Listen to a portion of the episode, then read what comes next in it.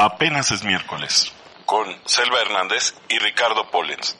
Un programa de entrevistas de las 7 de la noche a las 9 de la noche, todos los miércoles. Fuera cuesta abajo después de esto, pero no. Es como si fuera una cuesta hasta el viernes, pero vamos a mitad de la cuesta. ¿No es cierto, señor productor? Eh, en efecto. Yo soy Selva Hernández y me tienen aquí medio colgados nuestro invitado de hoy, el gran Roberto Turnbull y Ricardo Pollens, que está en este momento, están discutiendo sobre el billar, ¿no? Es uno de los temas que nos, que, que vamos a discutir hoy con, con Roberto Turnbull. Eh, el billar y lo que uno tiene que hacer o dejar de hacer para convertirse en una estrella del billar. Nuestro querido productor nos dijo que él, el chofer de Al Capone, ¿no? Yo siempre pienso ya que Al Capone es un personaje de ficción, pero eh, su chofer fue campeón de carambola, ¿no? Campeón mundial y era mexicano y se llamaba Chico algo, ¿no? Alguno. Algo Pérez, ¿no? Ah, no. algo chico. Y bueno, eh, Ricardo, ¿cómo estás? Muy bien, Selva. ¿Qué tal tu miércoles? Pues apenas es miércoles, pero bueno, está, está Robertico Turnbull con nosotros hoy. Se nos ha hecho verlo y estamos eh, muy emocionados. Vino hasta acá con él nuestro también muy querido Julien Cuset, que es eh, galero ahora de, de Roberto, ¿no? Es como para preguntarte, ¿cuántos galeros has tenido, Roberto? Y es como algo que me, yo me respondo, es como preguntarle, es como preguntarle cuántas novias ha tenido o... Casi, casi. He tenido, Las dos, queremos que he nos tenido más galeros que novias. Coleccionista de O galeros. galeristas, como le quieran llamar. Nada más. Más galeristas que novias. sí. Y bueno, Pero está... he tenido muchos galeristas. Muchos, muchos galeros. Ok. Podríamos detenernos a hablar de ellos, pero no. No, no. Esto no es arte conceptual. No, fíjate, Había un libro, ¿no? Que decía que la relación con tu galerista, de Pablo Elguera, este manual para el artista contemporáneo, que decía que tu relación con tu galerista era como de esposo-esposa. No podías ponerle el cuerno y si te divorciabas iba a ser un drama. Así es.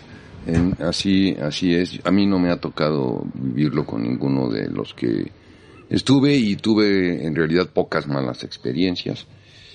Y, pero ahora eh, trabajo felizmente con este joven Julien y con otro amigo que También tienes galero en Gu- Guadalajara, ¿no? Que está muy lejos Guadalajara de México, hay que tener galeros también allá. Sí. Y supongo que en Tijuana, para que venga la gente de San Diego.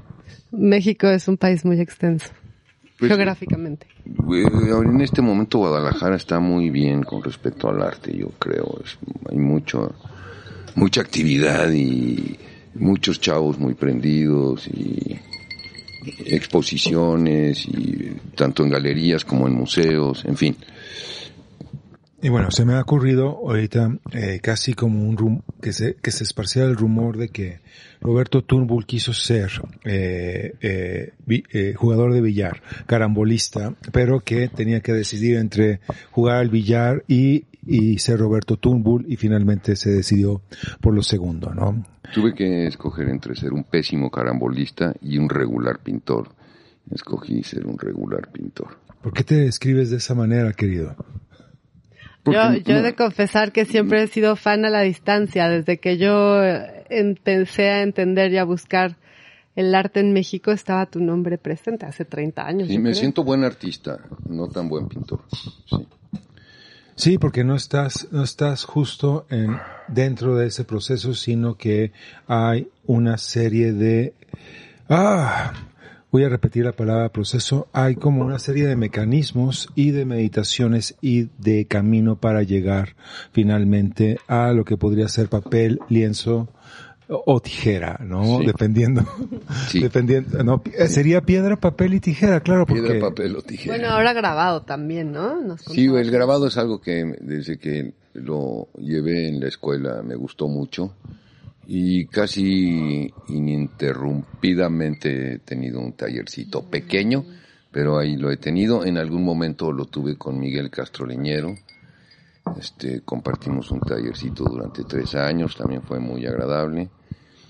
y dejé de tenerlo por una buena cantidad de años y desde el 2006 a la fecha tengo un nuevo, un tallercito. Se llama el taller Tokio. Se llama el taller Tokio porque está en la calle de Tokio. Sí, yo quería decir, ¿por qué se llama así? Seguramente está en la Juárez, ¿no? Y, y finalmente, eh, porque estuve viendo videos de, de Roberto Turnbull, porque más allá de lo que uno se topa con él en la calle, lo saluda, se encuentra uno en el metrobús, pero a la hora de, de ser profesional en el radio, ¿no? Esta entrevista nació en el Qué Metrobús. profesional, Polens, justo me robaste la palabra. Qué aplicado. Sí, esta entrevista surge de un encuentro en el metrobús. Cuéntenos, ¿se encontraron en el Metrobús y qué? Sí, iba yo con Ricardo y él iba con su hijo y me siento y le, y le digo, yo a ti te conozco. Y él me dice, yo a ti también te conozco, ¿no? Así como de, de, de 20 años que nos habíamos visto la última vez o... Qué curioso. Yo le dije, te conozco, güey. y ya nos saludamos. Y eh, de por eso digo que esta entrevista nació ahí. Sí, sí, hemos tenido una, una, una conversación virtual, digamos, ¿no? Muchas de las relaciones que se dan ahora se dan a través de las redes. Uno cree que está en contacto con las personas de una manera u otra porque, porque ve lo que ponen en las redes, digamos. Es como una nueva forma de televisión. Pensamos que es de verdad, pero no es cierto, ¿no? Habría que meditar al respecto. La vida virtual es también la vida real. Desafortunadamente. Pregúntale a, a Zuckerberg, se llama Zuckerberg, ¿verdad? No, no, no, no le queremos preguntar, le queremos preguntar Gracias. a Roberto. Sobre la vida virtual y la vida real. Bueno, ¿por qué no? Pues no soy un especialista ni entiendo muchas veces bien, no entiendo bien este eh, los pormenores de la vida virtual, por lo menos. Que luego crees que, Sí. luego, luego crees que ya lo sabes y cambia todo, ya no sabes nada. Sí, estamos como jugando a, a- ¿Cómo se llama este juego en el que avientas la pelota hasta que se cae? Voleibol. Voleibol. No, eso es como tenis, pero con una pelota Ping grandota. pong. Ping pong. Es la papa caliente, pero... Que la avientas, la avientas y el que se queda cuando acaba la cancioncita pierde y sale del juego. No, pero ahora que, que mencionas justamente que compartiste con Miguel eh, unos años un taller, pienso que hay vasos comun- comunicantes, sobre todo en los procesos de realización que hay entre lo que eh, los esténciles que usa Sí, Miguel y Sí. eh, eh, los esténciles que usas tú, que Sí. son distintos, ¿no? Sí. Pero- Este, eh, mi, mi uso del stencil es más reciente. Miguel tiene eh, muchísimos años utilizando stenciles. Los míos son un poco azarosos. Yo voy y compro recorte de donde cortan acrílico con láser y los que quedan, el recorte que normalmente se va a la basura, este es lo que, lo que utilizo. Es difícil eh, que te dejen entrar a recoger la, te ven con desconfianza, este. Entonces, eh, en Guadalajara, para variar, tengo un lugarcito en donde ya me conocen y me regalan todo lo que yo quiera de la basura. Qué bueno, sí, porque, bueno, eh, usas mucho material de, de, de reciclaje, de segunda mano. Casi, casi quería yo pensar que ibas por la calle y ibas recogiendo cosas También. para usarlas. ¿no? También, sí. No sé también. si tengas por ahí un cuento de cómo fuiste recogiendo ciertos objetos en específico o más bien es una generalidad. Ya, eh, voy por la calle y si veo algo que me interesa y lo puedo llevar, lo llevo. A veces después lo vuelvo a tirar a la basura, pero si no, muchas veces lo utilizo. ¿Y qué son? ¿Qué te encuentras? De todo, de todo me he encontrado canteras talladas, me he encontrado Canteras talladas. canteras Ah, talladas, canteras. eh, cajones, cualquier cosa que sí siento que, que me va a servir. Y ahorita justamente estoy en un eh, proceso eh, para una e- exposición en la SAPS, Sala de Arte Público Siqueiros, con Agustín Hernández, trabajamos juntos en eso, por invitación de Willy Couts, y justamente empezamos a trabajar mucho con basura, se hizo una primera parte, y ahora viene la segunda parte, que ya les avisaremos cuando se abrirá, Pero consiste mucho en trabajar, en mi caso, con basura, desecho. Es la ocasión ideal para sacar mi basurita a relucir. Cuando necesites libros, aquí tenemos muchísimos. Yo ya no sé qué hacer con tantos libros porque eh, muchos no se van a vender nunca, pero son bonitos, como estas pilas que hay aquí, que Genial, son libros en pasta dura. Genial. Eso me recuerda a Gironella. Sí, hay muchos artistas que han trabajado con libros. sí. Y los, corcholatas. los ¿no? temas de Gironella, no era cualquier libro que ponía Gironella, era... ¿Eran libros de Carlos Fuentes? No. En algunos sí. Qué buena la por portada supuesto, de tiene Carlos alguno, Fuentes. pero también Terra está bajo el volcán en otros, ¿no? Ah, bueno, sí, justamente. Sí, sí, sí. Vamos a apropiarnos de, del apropiador, sí, digamos, un poco como en Tortura China o de Venganza, tal cual.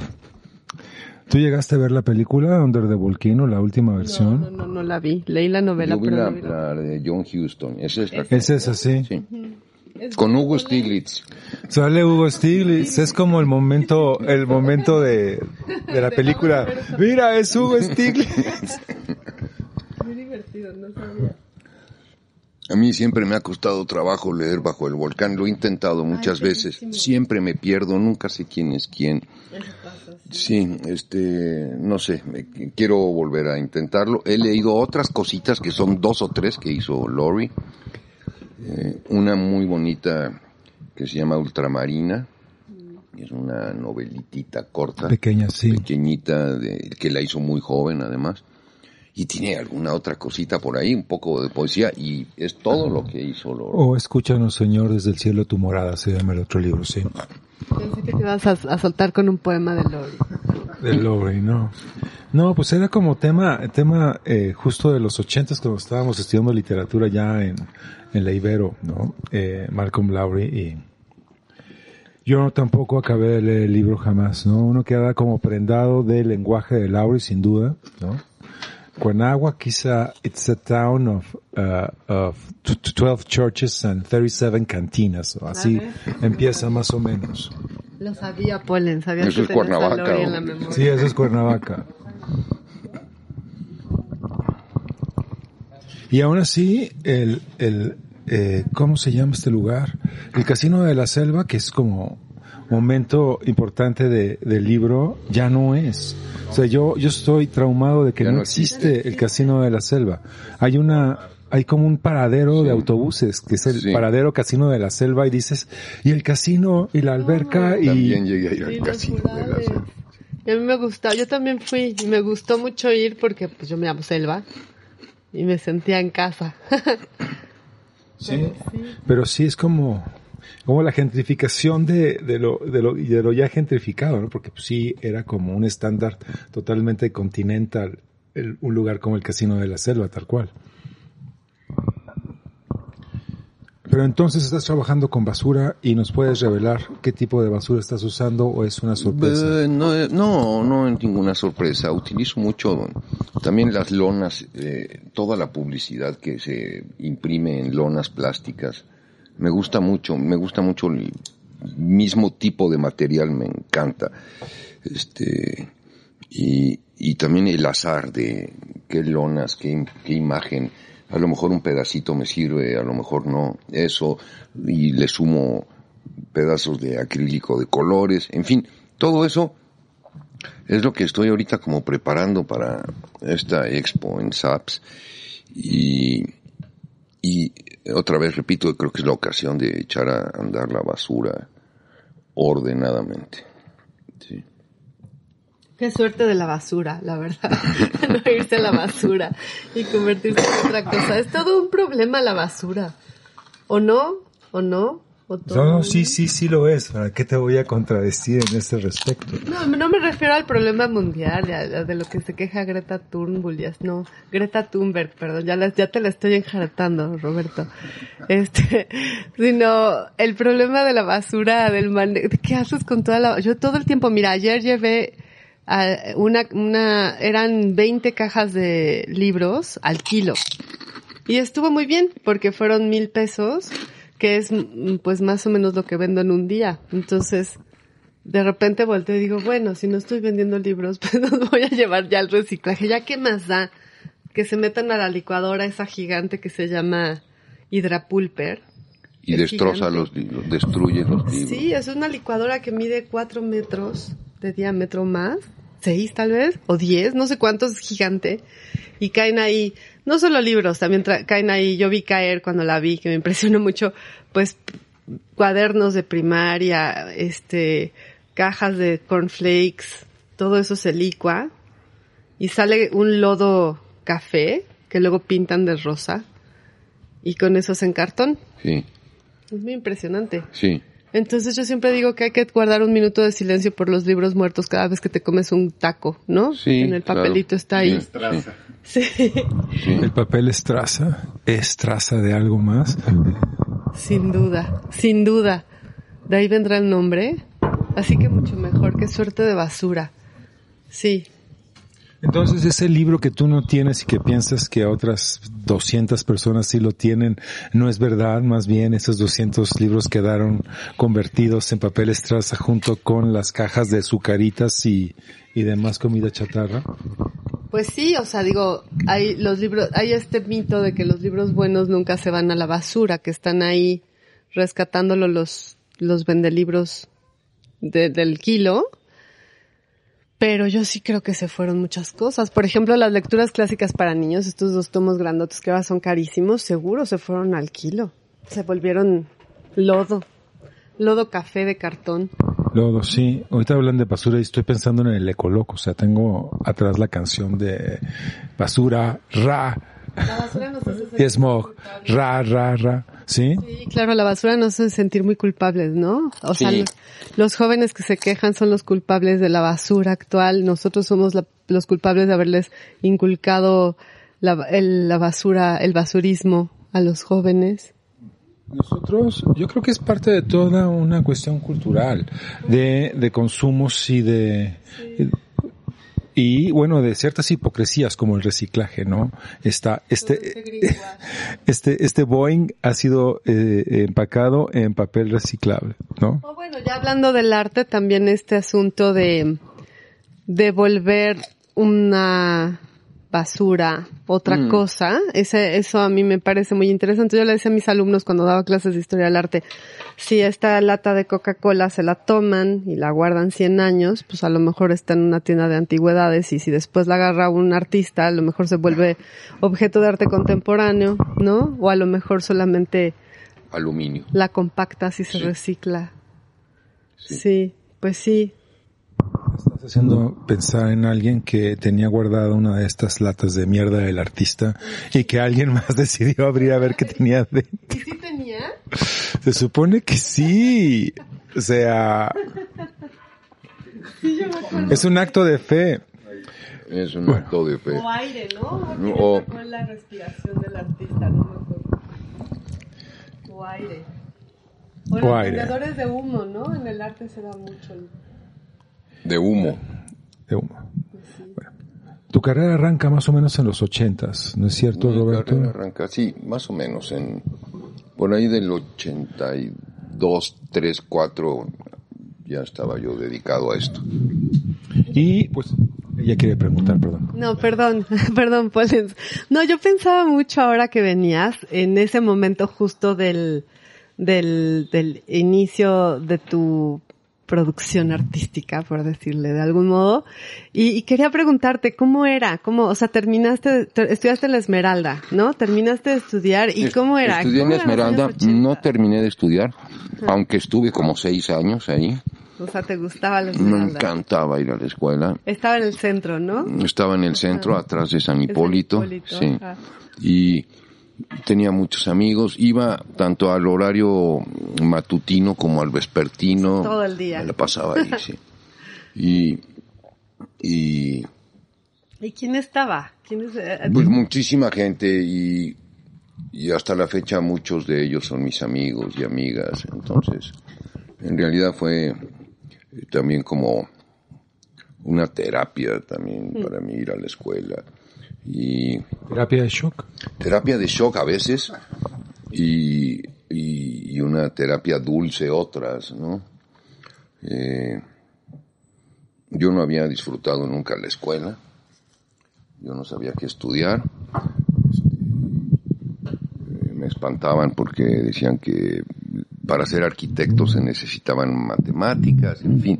Entonces me, agarró de, me agarré de lo único que yo hacía con cierta seguridad, que era dibujar. Y fui a la escuela, entré a la Esmeralda en, en, en noviembre más o menos fui y había un letrero que decía inscripciones abiertas. No era como ahora, complicadísimo. Sí, eso te iba a preguntar No. si era difícil No, no, había un letrero que decía inscripciones abiertas. ¿Qué tal? eh? Hace como 20 años me dijo, un amigo que da clases en la Esmeralda me decía que sí, que tenían que, que, que el, que esta, esta, esta, esta, este mito de que avientan los exámenes y los que caen encima de la mesa, que sí, lo- sí lo tenían que hacer porque era mucha gente, mucho más de la matrícula. Sí. Y ahora está cada vez No, en esa época era como si salieran a buscar alumnos, era, era todo lo contrario. Sí, y entonces me inscribí, hice unos exámenes de admisión y entré el 2 de enero del 78, la exactamente. fecha clavada en el corazón. Sí, no se me olvida, es mi alma mater y este y la sigo queriendo muchísimo. sí. ¿Ya has dado clases? No, ¿No? no soy bueno para dar clases. He sido tutor, que es como más en corto, más más de choque, ¿no? Puede- Pero así eh, eh, eh, maestro de largo aliento, no. ¿Y quiénes fueron tus maestros? Pues mucha gente. Pero eh, memorables dos, Javier Ansúrez, Javier Arevalo y algunos otros maestros simpáticos, ¿no? Que- pero maestros que me ayudaran eh, seriamente, profundamente, esos dos Javieres. ¿no?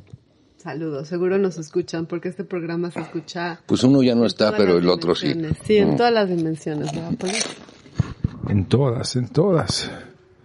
Y, y bueno, eh, siento un poco curiosidad frente por justamente a toda la transformación que sufrió el mundo del arte precisamente eh, en esos años, cómo fue que, que lo fuiste experimentando, ¿no? Estaba en ese momento eh, eh, eh, ya no el mexicanismo, sino el neomexicanismo, había mucha, eh, había todavía mucha eh, pintura de caballete eh, de vieja guardia y, pero estaban como entrando, estaban entrando nuevos, nuevos vientos, estaban haciéndose nuevas cosas.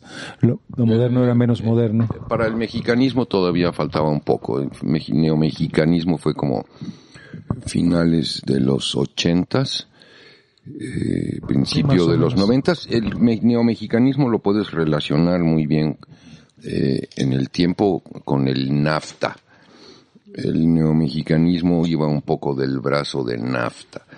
¿NAFTA se llama? El Sí, sí. De Libre Comercio. Este, Sí, Eh, también, también lo conocemos como el, el, el, el otro TLC, sí, porque ya tenemos un TLC nuevo. Exacto, el otro TLC. Y, eh, no, esto fue Suena como, como si fuera una droga, ¿verdad? El TLC. Nafta también. Sí. Nafta también es una droga. La droga dura legal. No, era una, una, una época un poquito nebulosa, no había claridad en... Todavía, recuerdo que lo que rifaba un poquito así a nivel eh, fuerte y de choque eran los grupos. Eh, grupo Suma, dentro de la Esmeralda había un grupo que se llamaba Germinal, este, y, y los grupos eran lo que, lo que dominaba el panorama, ¿no? Estaba el no grupo, seguramente, exacto, sí. sí. Peyote y la compañía, o no sé si Peyote vino un poquito después, en fin. Eso era lo que... Todo se confunde en nuestras memorias, en nuestros especiales de arte. Y Yo no entendía, yo no, yo no entendía, a mí me llevó mucho tiempo ir eh, entendiendo y descifrando qué es una cosa y qué era la otra. Yo no venía de una familia precisamente amante de las artes. Eh, entonces, todo hasta la fecha vivo descifrando y tratando de entender. Gracias. Todos, ¿no? Yo creo que nadie ha entendido nada nunca Sí, y eso es muy sí. bueno porque aunque todos simulamos no estar en la confusión, vivir Mm. en la confusión tiene cierta gracia. Estar divagando ahí, volteando, tomando aire de repente.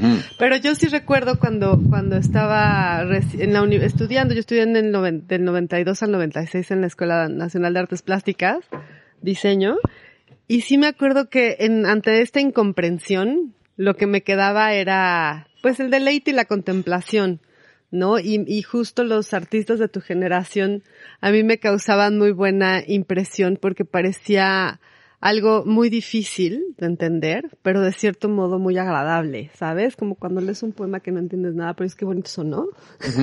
y entonces esa ingenuidad de, de, de la persona que aprecia el arte y sobre todo es este tipo de, sobre todo la pintura que haces, o que, hacía, que yo recuerdo de esas épocas, era muy era agradable. Eh, no, no, no sé, agradable en el sentido bueno, porque lo que te dejaba era más, como, como se dice, más dudas que, que preguntas, y, eso siempre, sí, hasta la fecha. Sí.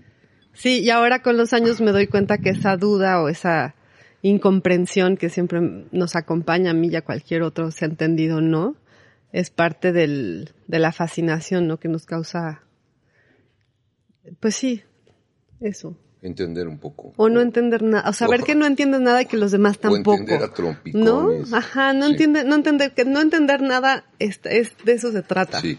Ajá. Sí. Sí. en esa época todavía rifaba y, y pues eh, la eh, Felgueres y todo este grupo Grupo Crisis. Eh. no, no era Crisis, se llamaba de otra manera. Estoy molestando. Ah, la ruptura la ruptura. Y yo empecé a entender a todos esos artistas poco a poco. Yo venía de, de gustar una cosa realista y, y de fácil lectura. Este, fue eh, muy al pasito que, que empecé a ver y a gustar y a entender otras cosas. Sí, sí. Pues yo ya te veo como, bueno, siempre declaras cuando, cuando puedes en los medios, que, te, que te persiguen, yo lo sé, eh, que, que no eres un pintor abstracto, que siempre has buscado no ser un pintor abstracto. Sí, y, y, tampoco figurativo. Eh, me gusta caminar en la cuerda floja, eso sí me gusta caminar en la... tener el acceso a las dos cositas y recurrir a,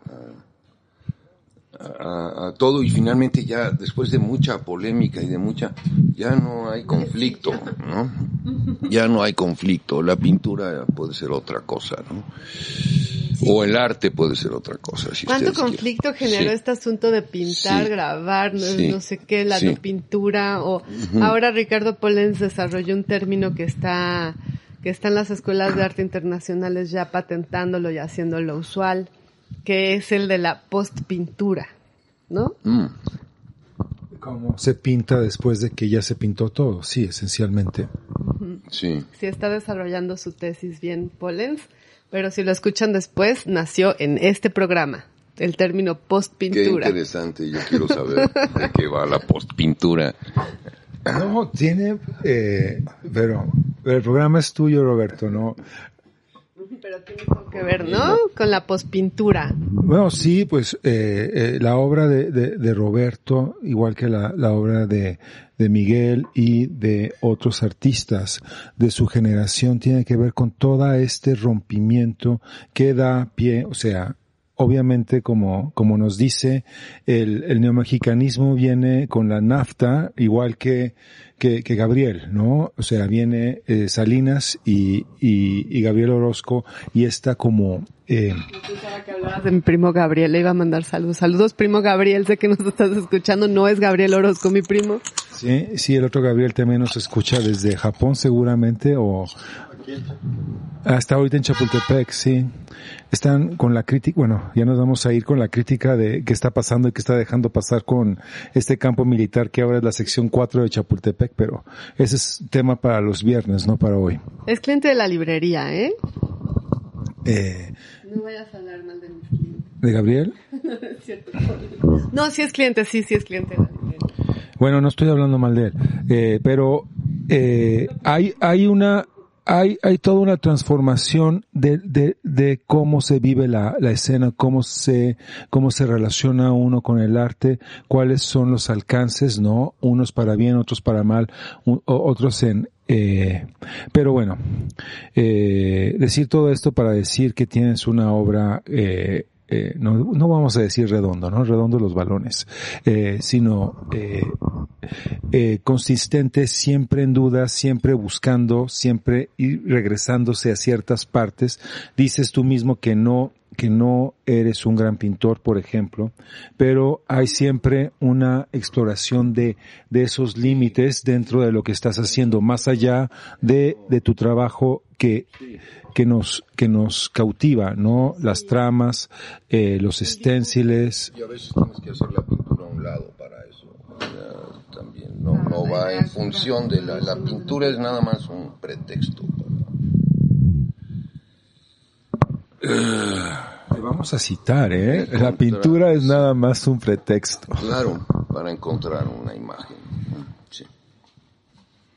O para hacer una imagen, o para recrear una imagen, o para eh, divertirse, si tú quieres, también, o para hacer algo. Sí, es como, sería una pregunta así como tramposa. ¿Tú te diviertes mientras pintas? A veces tengo momentos. Oye, pero sí que divertido ser pintor, ¿eh? O sea, no ser pintor, ser arte. Sí, ser pintor de pinturas. O sea, Tiene- porque que, que, sí que goce de agarrar y el pincel. Sí, tiene, tiene sus momentos de diversión y tiene sus momentos de sufrimiento. Eh, Perdón, no sé si te interrumpí, pero empezar, por ejemplo, siempre es un poco tortuoso. En mi caso, este, eh, como no tengo un guion y no tengo, o sea, siempre es como, ¿y ahora qué voy a hacer? ¿Y ahora por dónde? Entonces he tratado de ser un poquito más ordenado para no sufrir tanto eso, porque en realidad, pues, eh, mm, si eres un poco más ordenado y trabajas más con ideas, entonces puedes profundizar un poquito más y darle continuidad a alguna cosita que hayas dejado por ahí y, y se acabó. O pensar en series y, y, y trabajar series también, ¿no? cortas, breves. eh, esa es mi ¿Qué aspiración. series has trabajado últimamente? No, no, eso es algo como un ideal mío de trabajar series realmente, ¿no? Pero yo creo que hago más series en grabado que en pintura, por ejemplo. ¿no? Mi intención a veces en el grabado es como más seria a veces que en la pintura, ¿no? ¿Y qué haces en grabado este lo que punta seca, agua fuerte, De lo que sea, de Sí, todo? De todo, le mezclo de todo. Qué de divertido. todo, sí. Qué divertido, ¿no? Y, y, eh, y pensar en, en, ahora me contaba Ricardo Pollens que hubo un problema con tus, con tus obras porque no les ponías nombre, ¿no? Que era la obra 57, la 27B. Sí, ese es un gran problema porque tener obras sin título es como tener hijos sin nombre. Y si tienes hijos sin nombre, te olvidas de ellos. Ay, no, qué horror. Te olvidas de ellos. No sabes llamarlos, no sabes nombrarlos y los olvidas. ¿Y se te olvidan tus pinturas? Entonces, a partir de, de- de que empecé a perder pinturas en mi cabeza, la existencia de, Ni te acordabas de ellas, no, te entonces, recordaba el mundo. justamente de ahí la idea de que si les pones un título, no importa qué, este, por Llegaba- supuesto lo más eh, referencial y lo más, este, a veces al revés, para confundir, lo más confuso también, pero que a ti te ayude a identificarla como tuya y entonces no la pierdes tan fácilmente como si no tuviera nombre. Pero que llegaba tu galerista y te decía, oye, ¿te acuerdas de esa obra Sí, roja sí, que le vendiste sí, al señor de... exa- Exacto, exactamente. Y en cambio cuando hay un título de por medio, es mucho más fácil. ¿Y te gusta poner títulos? Ahora sí, ¿Sí? ahora me gusta, ahora se me ha vuelto un... Este... ¿Qué título te gusta? Es como con las novelas, Depende ¿no? de la intención, ¿qué quieres hacer con, con el título? ¿Orientar o desorientar? ¿Quieres dar claves o quieres este eh, que no te entiendan o quieres confundir? Eh, o quieres complicarla más. O sea, ¿no? haces de todo. Sí, Confundes las sí. claves, O de plano tienes un título, a veces también inventas un título facilón para un- una situación facilona y salir del... Del, pero del embrollo. Ya voy a vender este Yo también hijo, tengo ¿cómo ese, le pongo? tengo obras con dos o tres títulos, ¿no? Entonces, Ayer se llamaba rojo y hoy se llama sí, verde. Pero es como cuando a un hijo le pones Luis Guillermo Francisco, ¿no? Entonces, sí. Qué divertido.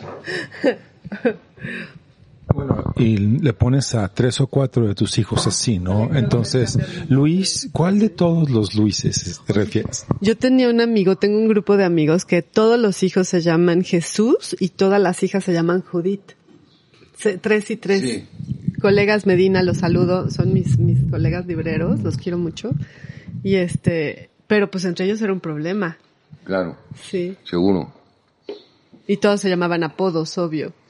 No, ¿Se llamaban apodos? o sea, no, no se llamaban apodos. Pues sí hubiera sido bueno. ¿Cómo te llamas? Apodo Medina.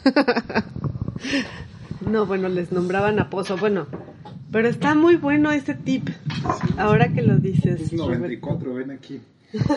Sí, pues 94.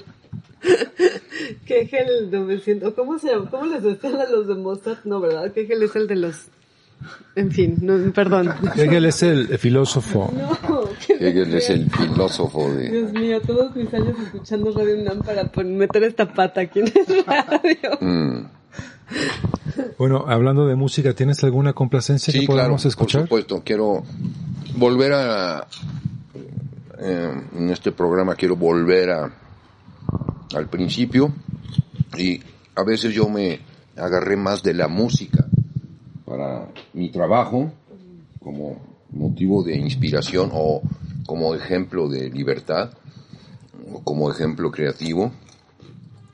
Y siempre lo digo y siempre lo volveré a decir el músico que más me sigue enseñando este y que más sigo disfrutando es eh, y no es para oírlo todos los días ni es para oírlo todos los meses siquiera pero Ornette Coleman Ornette, sí. ¿Qué quieres, ¿Qué quieres que pongamos de Ornette? Lonely Woman Esto va a ser Lonely Woman de Ornette Coleman, sí.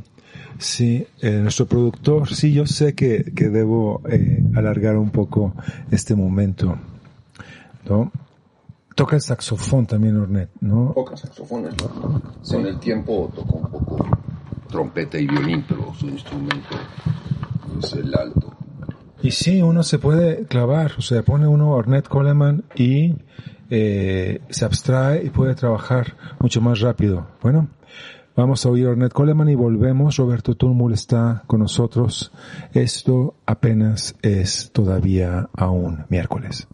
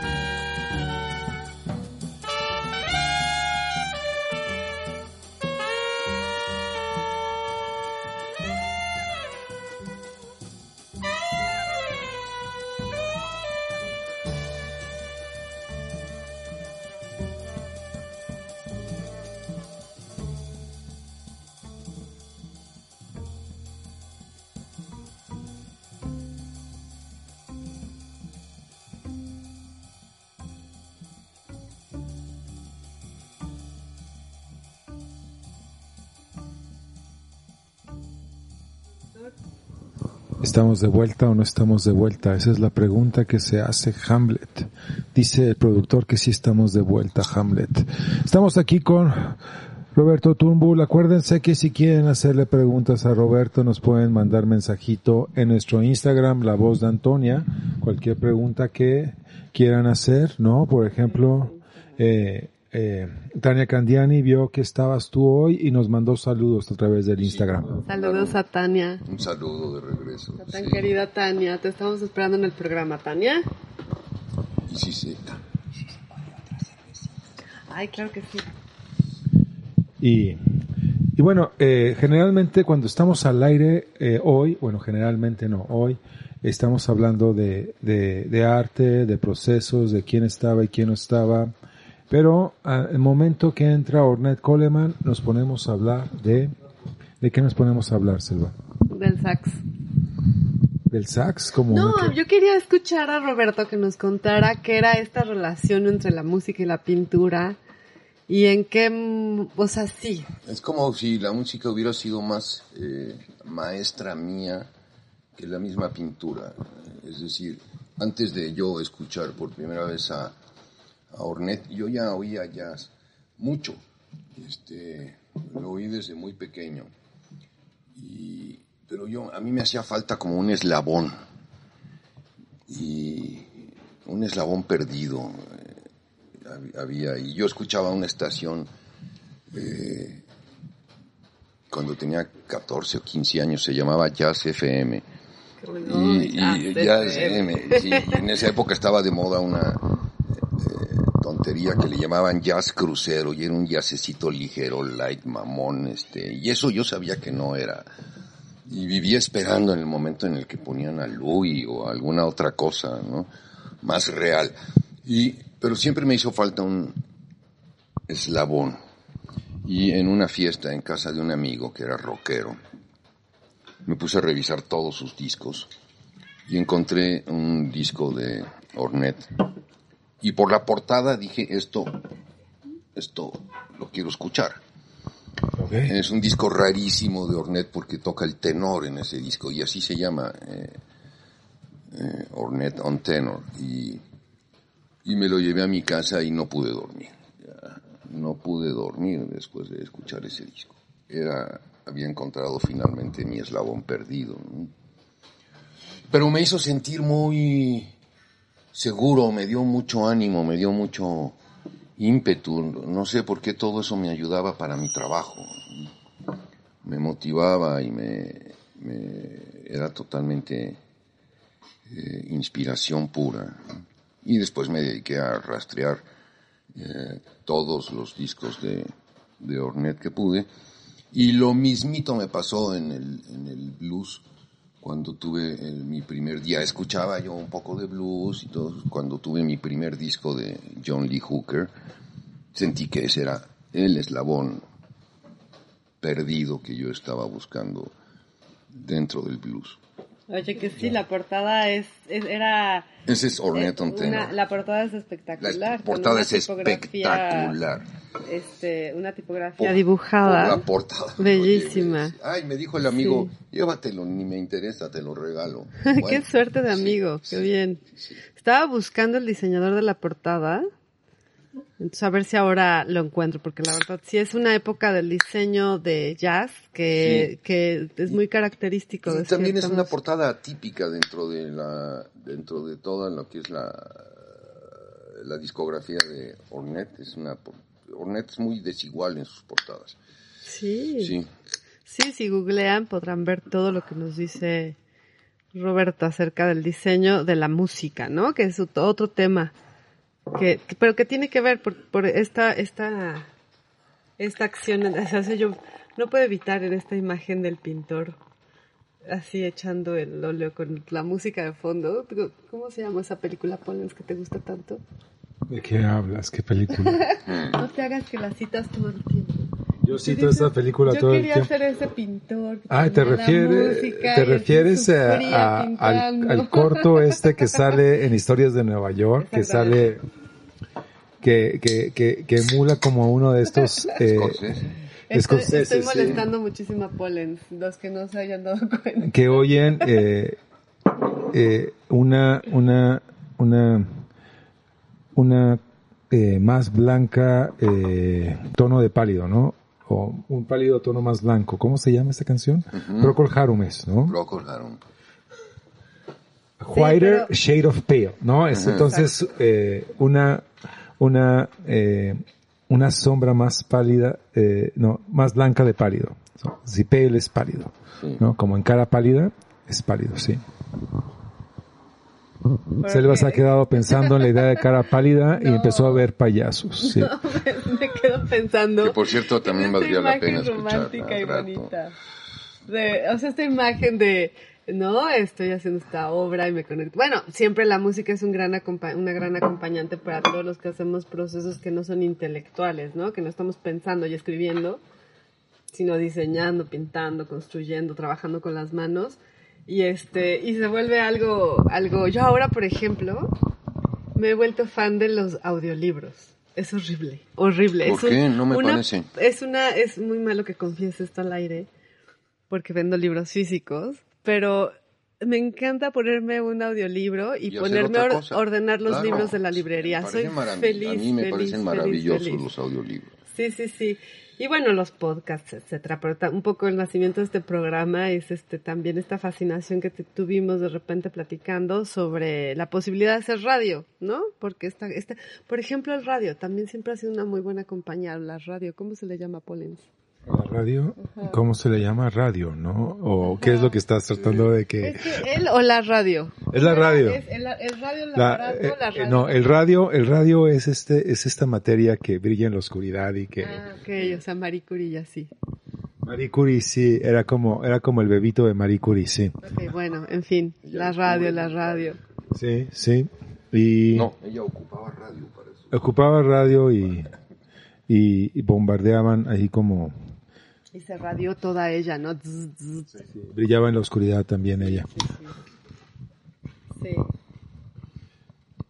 Entonces, en eso pienso, en estas actividades que, que son muy buenas de acompañarse con, con... Yo les recomiendo mucho a mis alumnis, por ejemplo, ni este, varones o mujeres, que, que tiendan su cama, que la destiendan y que la vuelvan a tender y que se acompañen con música, porque les- cuando les quede la cama como de Liverpool, sin una arruga y perfecta, quiere decir que ya pueden tomar una clase, este, Yo me acuerdo de mi mamá haciendo las camas y oyendo Calimán. Por ¿Ves? ejemplo. Por ejemplo, eso es genial. Calimán.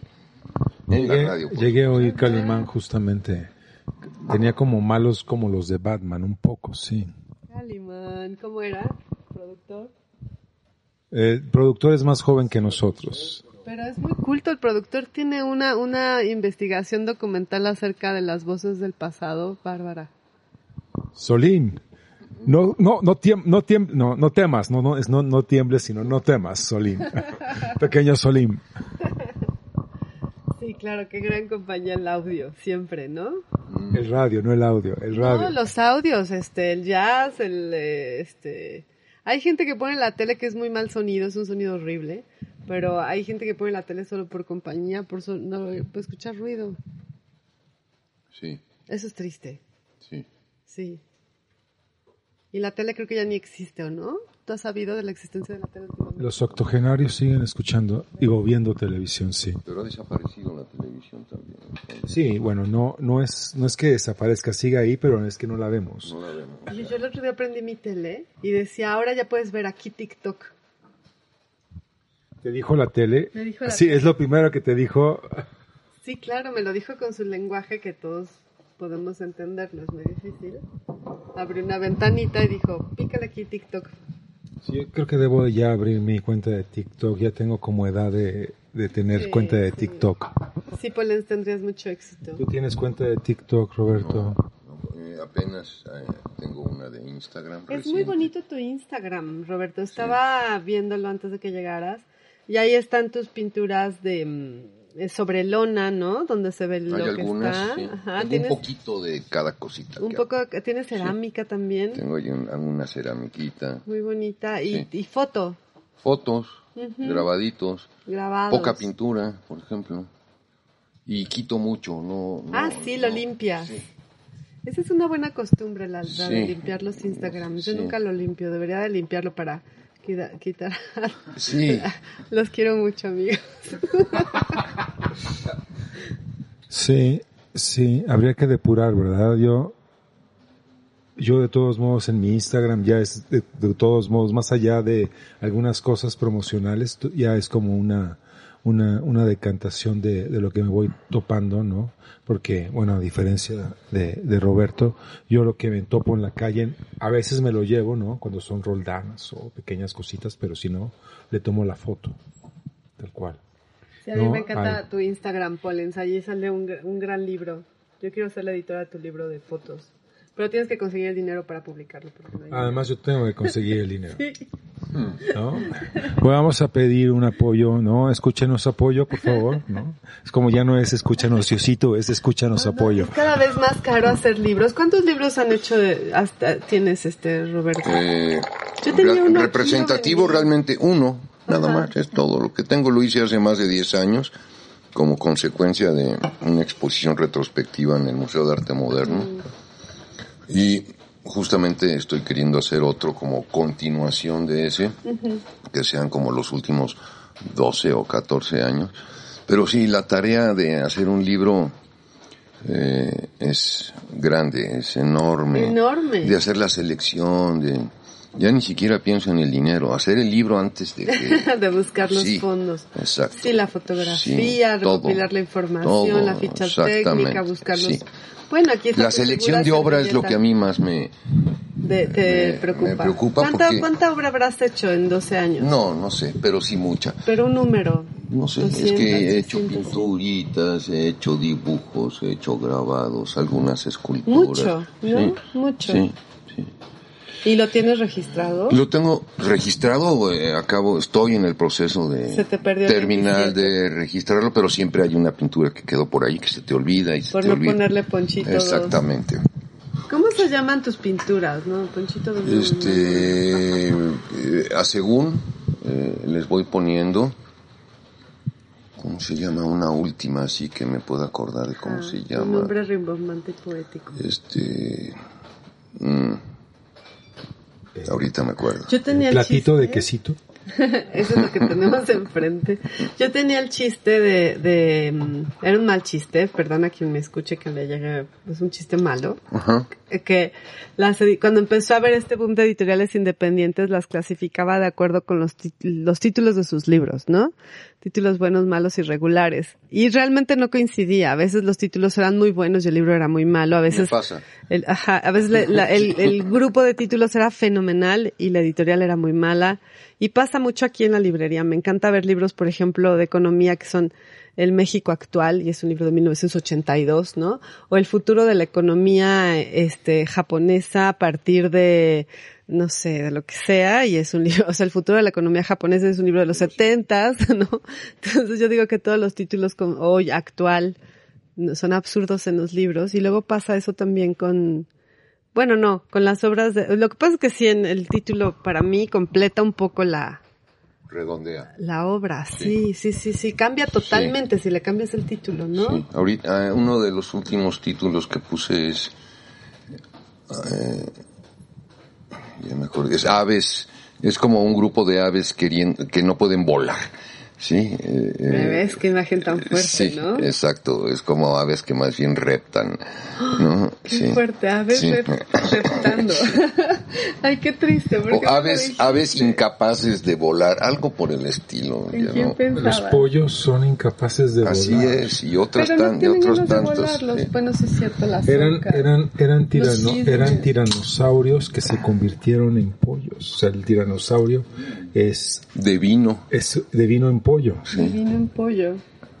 tan grandes y tan fuertes y tan comibles No, eran, más bien comían a lo demás, ahora solo comen como semillita. O más bien nos los comemos, ¿no? Exacto, es el karma, como dice el productor. Te comiste a todas las especies pequeñas, ahora serás una especie pequeña y te comeremos. en restaurantes de comida rápida y te criarán sin cabeza. Ay, qué feo. Pobres pollos. Bueno, no voy a ¿Ves todo hacer chistes que- al respecto de los pollos lo porque luego me, me persiguen las sociedades protectores de los pollos. No existe, no existe. Somos una humanidad enemiga del, del, del- de los pollos y de las cerdos y de las vacas. Son los, son los seres que más sufren en el planeta Tierra. Los pollos, Los las pollitos. vacas y los cerdos. Sí, sí, sí. Sí es tristísimo renacer en pollo. Sí. Me imagino, porque espero no haberlo hecho antes. Ay, capaz que ya me generó un malísimo karma. ¿Por qué hablas de karma, productor? No comamos pollo. Yo no como pollo. Por eso, ¿eh? Yo no como pollo por eso. Porque No, pobrecitos Hoy pollos. comí pollo. Las vaquitas Yo también comí bonitas, pollo. Son bonitas sobre todo, ¿verdad? Son como estos animales ahí que dicen yo qué te hice. Las vaquitas son hermosas y muy ricas. Convencieron a los indios de que no se los comieran, o sea, le hacían cara de... Y los indios dijeron, Eres sagrada, amiga, eres sagrada. Aunque creo que hubo una, más bien una, una cuestión política ahí de se nos están acabando las vacas, ¿qué vamos a hacer? ¿No? Sean sagradas. Sí, fue un poco como ¿Y decreto. cómo es esa obra de las aves que reptan? ¿Es bonita o fea? Así Ahorita siempre, oye, como cuando los niños Que dibujan. no vuelan. Ah, bueno, sí dijo que reptan, claro. Son, no, son aves que no pueden volar, punto. Y es como el intento de querer De querer hacerlo. volar. Pero sí, también, por ejemplo, en los ochentas, noventas, utilicé mucho la bandera, el escudo nacional desglosado, por decirlo de alguna manera. Entonces aventaba por un lado el águila, aventaba por otro lado el nopal y por otro lado la serpiente. Este, o algunos con más eh, éxito que otros, ¿no? Pero allí siempre está el águila, por ejemplo, y era un águila bastante torpe la que yo pintaba. Sí, Era un ave que quería volar. sí. sí. Intentando volar. Sí. Oye, y este, pues esperamos, yo sí quiero ver tu libro. Sí es muy difícil hacer De haber sabido que venía a una librería, te lo traigo. No, el, Yo sí, me hubiera encantado Sí. porque estuve buscando, Sí. yo lo tuve, el, tu, el- lo tenía en la mesa y de haber sabido que venía a este lugar y que este lugar es así, te Bueno, lo aquí- vamos. Pero vivo muy cerca y te lo puedo pasar en cualquier Muchas- otro no, momento. quería que encontrarlo para que me lo firmaras, pero lo vendí. No, O sea que es muy bueno. ¿Está pagado? Se ha escuchado, pero a través. Ah, ¿a poco? Este. ¿Estaba pagado o qué? Estaba ¿Todo bien, prendido. productor? Démosle un tiempito al productor. Vámonos con otra canción. ¿Qué tal si vamos con Procol Harum mientras tanto? ¿Con quién? Con Procol Harum, A Whiter Shade of Pale. Protesta, Gunther, no le gusta Procol Harum. A ti tampoco, ¿no? Ah, no, a ti sí te gusta. Ah, lo tolero. yo es la única que conozco. Y la hizo, hizo famosa por la película, ¿no? No, no, no, no, esta canción era famosa de por sí. o sea, no, razón, sí, no. sí, sí, sí. Duró mucho en la radio. el La mérito, película ya nadie la recuerda, Es ¿no? una, es una película rara de Scorsese, poco vista y poco... poco pues es que es más bien un corto que está dentro de, de, de una película que es como muy desigual, o sea, es una noche, ¿no? sí. toda una noche. Pero es, es Woody Allen, es Scorsese y es eh, Coppola. Son, son tres, son tres, son tres peliculitas. ¿Y cuál es la de Coppola? No quiero saberlo. Ya es después del padrino. Después del padrino pasaron cosas horribles, ¿no? Apocalipsis, por ejemplo. Tiene buen, tiene, tiene cinco minutos Oye, que son se muy murió buenos. muchísima gente cuando grabaron Apocalipsis. Me decía mi hija ahora que estudia mucho el cine que fue una tragedia esa filmación. Sí, no, no, no fue divertido. ¿De verdad? Sí, fue una gran tragedia y fue terrible y después del padrino como que nada era bueno. Era un poco Coppola queriendo otra vez, ¿no? Ser lo más verdadero posible. Necesitaba la selva un poco, ¿no? Me recuerdo ahorita de la serie de televisión esta en la que lloraba porque no iba a poder ir a Sicilia a hacer la locación de, del padrino. Sí. Bueno, me contaba mi hija que hay un muy buen making of que se llama justo como El corazón de las tinieblas. Sí, existe. Salió casi después, así como de, si no te gustó la película, no te va a gustar tampoco el documental, pero está mejor. Del making of. Libro. No, el libro es bueno. Joseph. Conrad. Lo puede uno venir a comprar aquí a Antonia. Lo tenemos en inglés y en español y tenemos Mm. otras bellezas de Joseph Conrad. Bueno, vámonos. Como, como el del Titanic. ¿Sabes que escribió sobre el hundimiento del Titanic? Debe haber escrito, sí.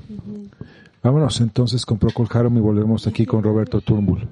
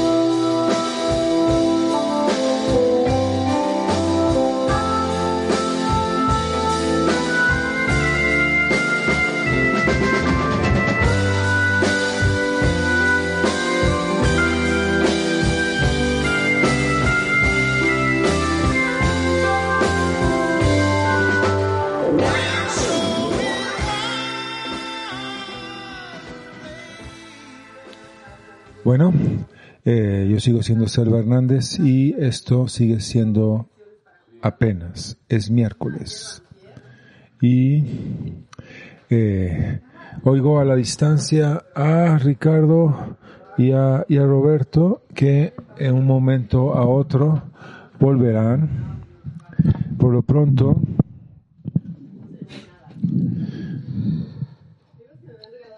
Por lo pronto es miércoles.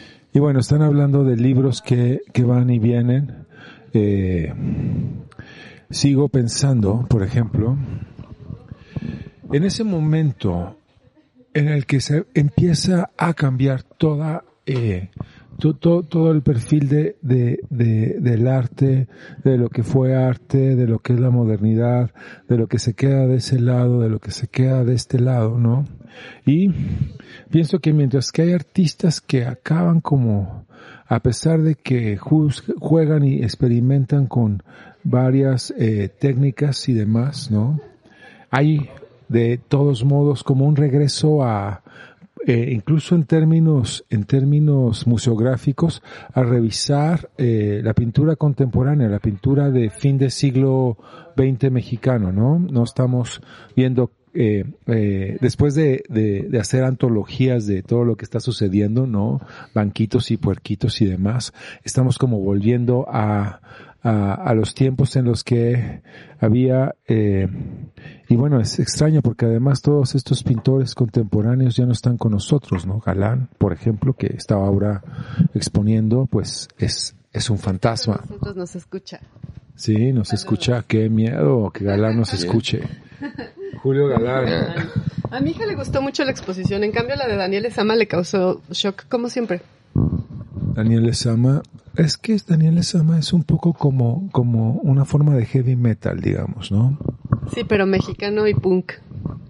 No, no creo que sea Como, punk. como Apocalipsin, que estuvo aquí hace... Era, eh, sí, Apocalipsis sí es punk, pero Daniel no es punk. No, no, no pensaría que, que Daniel sea punk. Yo creo que, yo creo que él sí pone a la chilindrina para pintar. ¿No? Estás molestando a Daniel, no sabemos eso, ¿eh? No, ¿por qué? El disco de Apocalipsin es una obra de arte contemporáneo. Sin duda, pero eh, piensas que Daniel pone a la chilindrita y a la chilindrina está oyendo qué bonita vecindad es la vecindad del chavo, ¿no? Mientras hace estas, estos retablos de, de, de cruda realidad, disque, este, eh, eh, disque romántica, cromática y más. Sí, ¿por qué no? Nos decía Vicente Razo que cuando la fiesta pagaba ponía la chilindrina y se prendía. Daniel se prendía, Y claro. mandamos No saludo sé. desde aquí a los dos, a Vicente y a Daniel. Muchos saludos, Vicente. Muchos saludos, Daniel. Y bueno, estamos aquí de vuelta con Ricardo, con Roberto y bueno, yo sigo siendo Selva. Nos manda saludos, León. Ah, saludos León, gracias por escucharnos, te extrañamos. ¿Dónde estás? Aquí está tu silla vacía. Saludos, querido León. Aquí estamos. Y bueno, yo eh, hace hace un momento seguía yo como pensando en este en este momento, ¿no? De de crisis y renovación, la inauguración del Tamayo, el Centro Cultural Arte Contemporáneo, el florecimiento de las galerías en la colonia Roma. La colonia Roma de antes, ¿no? Tú- Sí. Cuéntanos. tú- Pues eh, yo llegué en el 83, aunque Ah, crecí, crecí aquí a la vuelta, en Colonia Condesa, y me moví a Roma pegado a la Condesa, y trabajo en la Juárez, de manera que nunca me he movido de de ¿Como un para qué, circulito, no? como para salir qué. de aquí. Sí, a mí siempre me ha gustado que la ciudad sea a pie. Esa ha sido mi, mi motivación para no moverme a otro lado. Sí, a mí también me gusta mucho, creo que eso, eh, o sea, esta zona yo también crecí acá y también digo como, ¿para qué salir de aquí? Eso dice mi papá y como que si a los papás les haces caso porque quieren lo mejor para ti, todo va a estar bien. a veces, a veces, hay de papás a papás. Sí, lo sé, hay de padres a padres, pero no estamos hablando de padres, estamos hablando de la escena. De la colonia Roma. Sí. Sí, ¿te tocó entonces el temblor aquí? Me tocó ¿Allá? En, en Colonia Juárez, en fuerte. la Colonia Juárez. El 85. Ajá, Sí, sí, sí, me tocó y fuerte. sí, cómo no. Sí. ¿Cómo no? Estuvo muy fuerte. Pero estábamos aquí afuera platicando de un banquito. Yo no sabía que era una pieza de madera que vino con alguna biblioteca. Y me decía Roberto que es un banco maya, que se sienta la gente ahí. Hacer las mujeres, Hacer hacer, tortillas. tortillas. o a platicar y es un modelo, un patrón de talla muy socorrido en las aldeas y pueblitos yucatecos. Qué bonito. Sí. No sabía yo eso de esta pieza que tiene conmigo como cinco años, tal vez. Sí. Que es un banco yucateco. Que es el amigo del puerquito con el que sostenemos las puertas. El puerquito de madera, es de madera. Es un banco que sabe decir mare. Habla maya con Habla el maya, puerquito. habla maya, El sí. puerquito tuvo la suerte de no ser convertido en cochinita pibil. Sí, sí, creo que en alguna de las migraciones de los puerquitos que fueron en barco llegaron a Yucatán y fue ahí donde los nativos decidieron que podían hacer cochinita con ellos. Con achiote y naranja. ¡Ay, qué rico! Uf, ¡Qué rico! uno de los mejores platillos. Sí. Pues sí, queremos tu libro mucho. El Con- viejo con y también el gusto, nuevo. con mucho bueno, el gusto. viejo no es viejo. Los libros viejos no son viejos. Se los traigo con mucho gusto pronto. Sí, no, me encantará tenerlo para que me lo dediques. Sí, sí, sí. Y entonces estábamos en el temblor, la Roma se había abaratado de una La Roma se u vino otra. abajo, sí. ¿no? Sí. Se sí, vino como se abajo. vino abajo, se, Se mantuvo con luz muy baja durante mucho tiempo, me Mm. acuerdo. El, la réplica del día siguiente eh, me agarró eh, en la colonia Roma, paseando y viendo cosas, eh, El desastre. el desastre, sí. Y ahí, ahí nos agarró eh, la réplica. Sí, yo me acuerdo también de esa réplica. Fue como, como que ya estás acostumbrado a gritar y correr cuando se mueve la tierra, ¿no? Cosa que no hacías hasta un día antes. Eh, Yo me acuerdo muy bonito de ese día. Bueno, muy feo, porque muy bonito porque era niña. Pero me había roto la clavícula y justo me iba, me iban a quitar los vendajes el día de que tembló. Entonces nos agarró el temblor en la colonia Doctores, enfrente de los juzgados. Se cayeron edificios enfrente nuestro. Sí, la procuraduría vi cómo se cayó y todo. Y como no pude ir a que me quitaran los vendajes, pues me quedé todavía con la mano inmovilizada. Y fuimos al súper, que- porque a mi papá le dio esta cosa de que comprar todas las latas de atún posibles. Y en el súper, mi hermano y yo teníamos la costumbre de perdernos en el súper. Pero como había temblado, mi mamá nos dejaba. Pero como había temblado, a mis papás les dio mucho miedo. Nos buscó desesperadamente y nos buscaron y, em- y tembló. Estábamos en el súper perdidos. Y fue para mis papás un pequeño gran drama. Claro. Sí, sí, sí, era a las 7, 8 de la noche, sí. Fue un gran drama que no nos encontraron y el tem- la réplica y, El viernes. eh, eh, y entonces llegando a la, a la casa mi mamá me quitó el vendaje, ya pues sin doctor, porque no iba a haber doctores, entonces mi mamá dijo pues no podemos esperar a que pueda ir hoy ya el doctor a que le quite los vendajes, me los quitó ella misma.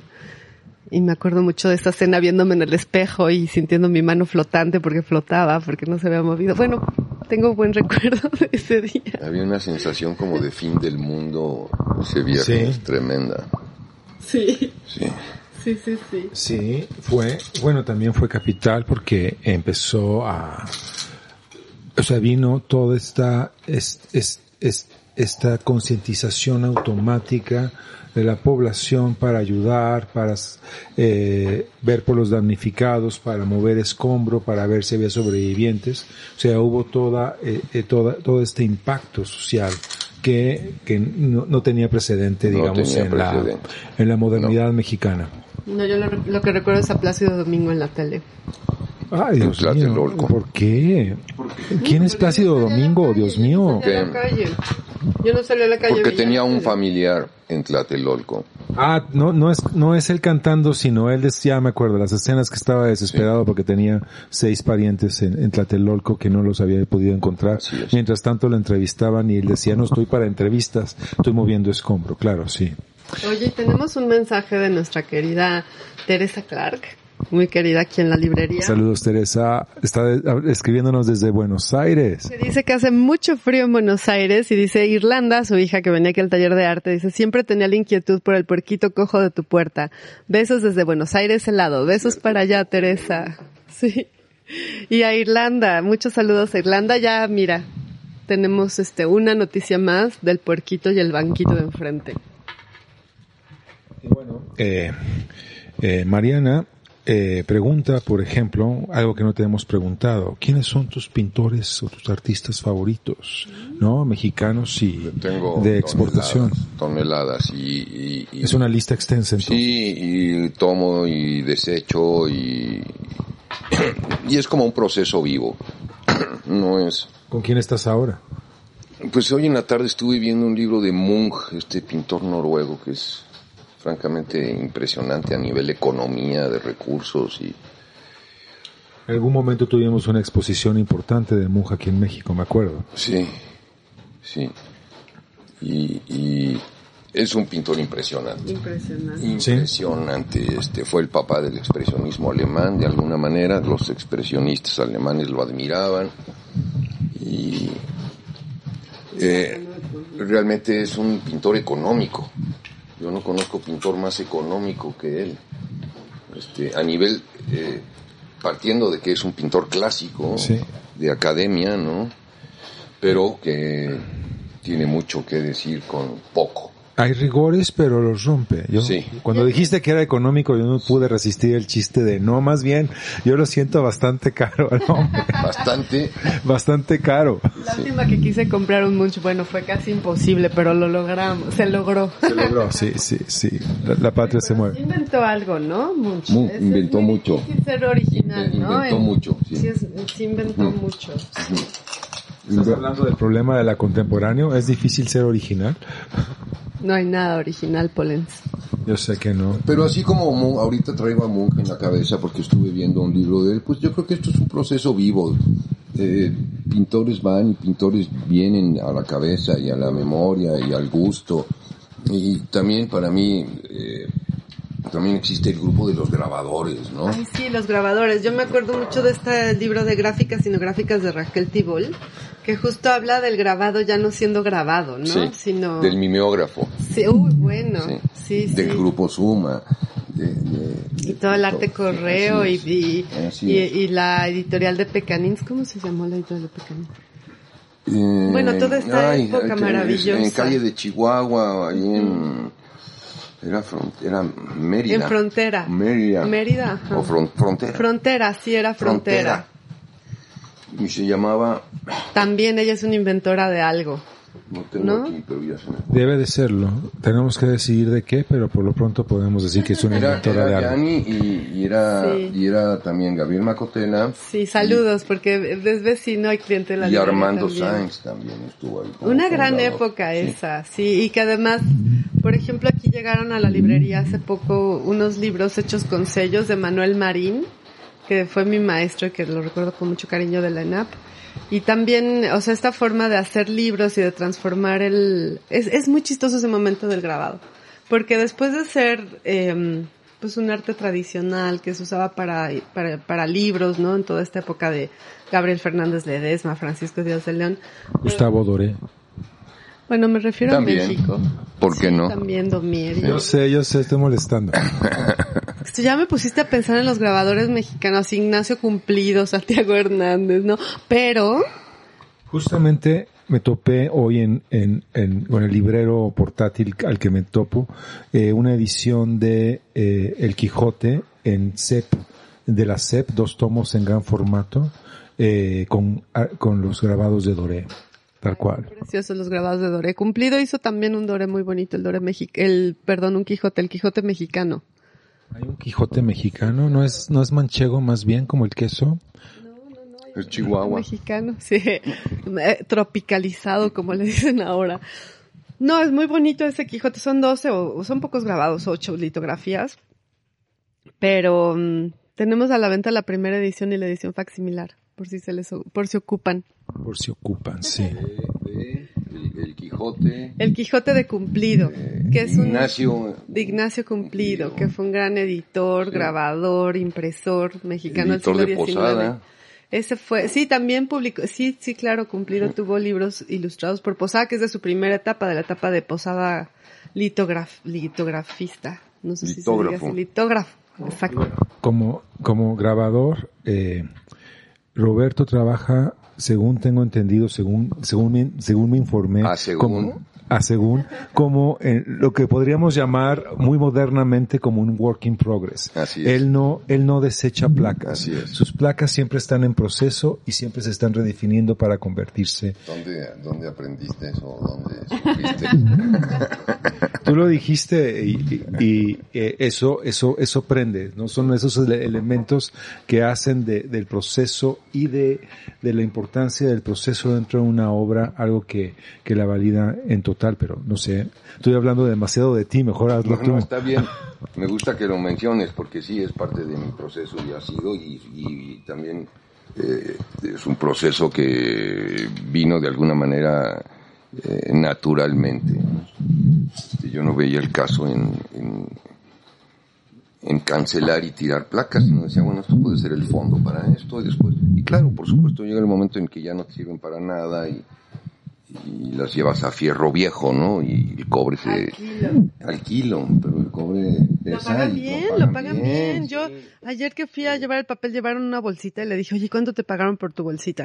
Me dijo, 200 pesos. Y dije, mira, nada más. Así es, Te yo- sale ahí una comida de Así fondita. es, en vacas flacas yo llegué a vender este placas de grabado de gente que no puedo decir, pero las fui a tostonear. Entonces, Previamente canceladas. previamente canceladas, por supuesto. Oye, pero me gusta mucho porque justo parte de las, de las, es que en, en el arte hay un montón de reglas y un montón de, y que si no lo haces así, entonces no es verdaderamente un libro de artista o un libro no sé qué, dice un fotolibro, por ejemplo, los que hacen fotolibros, tienen una cantidad de teorías y reglas que luego ya no puedes hacer nada, porque si no tiene una narrativa dramática en la que demuestres que tu infancia fue terrible como todas las infancias, no es un fotolibro. Y en el grabado pasa un poco igual, hay como muchos puristas, sí. ¿no? Entonces que Así lo, es. sí, que lo uses como lienzo, que cambia, que Sí. puede transformar, eso me encanta, la Y libertad. que la numeración, la edición, Ay, sí, la que sí, que y los que sí números, de artista, y que vale más el uno que el los 27. números romanos, este, en fin, sí hay muchos. Y hay reglas, y yo no conozco bien las, las reglas, los estatutos, pero tengo a gente, amigos y amigas a quien consulto para, eh, dado el caso. A los que seguramente no les haces caso, porque sí. Eh, para algunas cosas sí. Por ejemplo, este, ah, cuántos, eh, si haces una edición en arábigos, cuántos puedes hacer después en romanos. Esos son puros pretextos para seguir imprime, imprime, imprime las placas así y seguir vende y vende, así vende una obra que pegó, ¿no? Ajá. Claro. Y para No decirle al coleccionista, oye, ¿qué onda con Sí. el coleccionismo? ¿Cuántos coleccionistas hay de Roberto Turnbull? Híjole, no lo sé, yo creo que muy poquitos. No, no te Sí. creo, se me hace que tienes allá tus... Los coleccionistas pueden ser durísimos, ¿no? Sí, yo no conozco coleccionistas míos, pero bueno, sí, he tenido ¿Ves? el, el honor de, de, de haber tenido, por ejemplo, eh, un gran amigo coleccionista que ya no, ya no está con nosotros, pero él era una persona auténtico coleccionista que no era precisamente muy rico, pero le gustaba. Mm, que esos son los mejores, O ¿no? que te echaba la mano en momentos de, de, oye, güey, me voy de viaje y no tengo un clavo, este, a ver. Ay, yo quiero que alguien coleccione mi obra, pero no tengo obra, eso es un problema, ¿verdad? Pues tienes que inventarte ya como No, ya. artista conceptual, Así Seba. tienes que reinventarte, como dicen ahora. Yo no dije reinventarte, o sea, ya, ya, Oye, pero no es mal momento. ¿Qué tal que quiero ser? Bueno, yo tuve mi temporada en la que quise ser artista, pero luego me divorcié y me tuve que poner a trabajar. Ok, sí, es una historia. Podemos hacer una película al respecto. Con música de... Pero que venga a Pale White, White- a Whiter Pale. Procol Harum, no. ¿Qué queremos escuchar ahora, querido? ¿Qué quieren Roberto? oír? ¿Les gusta John Lee Hooker? Una cancioncita de John Lee. Ah, está bien. El asunto con John Lee Hooker es que puede, se, se nos acaba rápido y Ese nos acaba muy rápido, pero podemos dejarlo correr, dos o tres cancioncitas. canción con Santana. ¿Quieres- Podemos poner la de Santana. podemos. John Lee Hooker con esa- Santana. Esa la compuso Santana para John Lee. Caso rarísimo. Caso rarísimo. Ah, yo no la conozco. Santana es como, es como, Santana es como algo que, que dejas de escuchar después de cierta edad, pero pues es- Dejó de de escuchar después de cierta época. también, también, ¿no? Uno, A ver, no, no es cierto. Santana no lo dejas de escuchar. O sea, No yo, lo dejas de escuchar. Ahí está, sí. No puedes dejar de escucharlo. uno oye Black Magic Woman, pero es como algo que, que, que no pones en tu, en tu No estás buscando Santana, ¿no? Ya no. Ya no, ya no. Ya entendí. Entendí tu punto, Polens, estoy de acuerdo. Eh, ya, estoy de acuerdo. ya con- ni siquiera Lynn Feinstein y todos los programadores de música nos ponen nada de, de, de, de Santana, ¿no? Sí, Lynn Feinstein era como la fan número uno de Santana en el mundo. Eso no lo sé. Sí, no, siempre lo tampoco. ponía, siempre lo ponía. ¿O no? no lo sé, no, no sé si lo estás, si, si lo estás, este, si lo estás inventando o si Lynn Feinstein que nos escucha, saludos Lynn, dirá, no, no es. programa para que nos quite muchas dudas. Exacto. Tengo muchas preguntas que hacerle. Tienes muchas preguntas. No, no es cierto, salud. El señor, el señor productor dice que las preguntas para después porque ahora viene de Hiller, Santana y John Lee Hooker.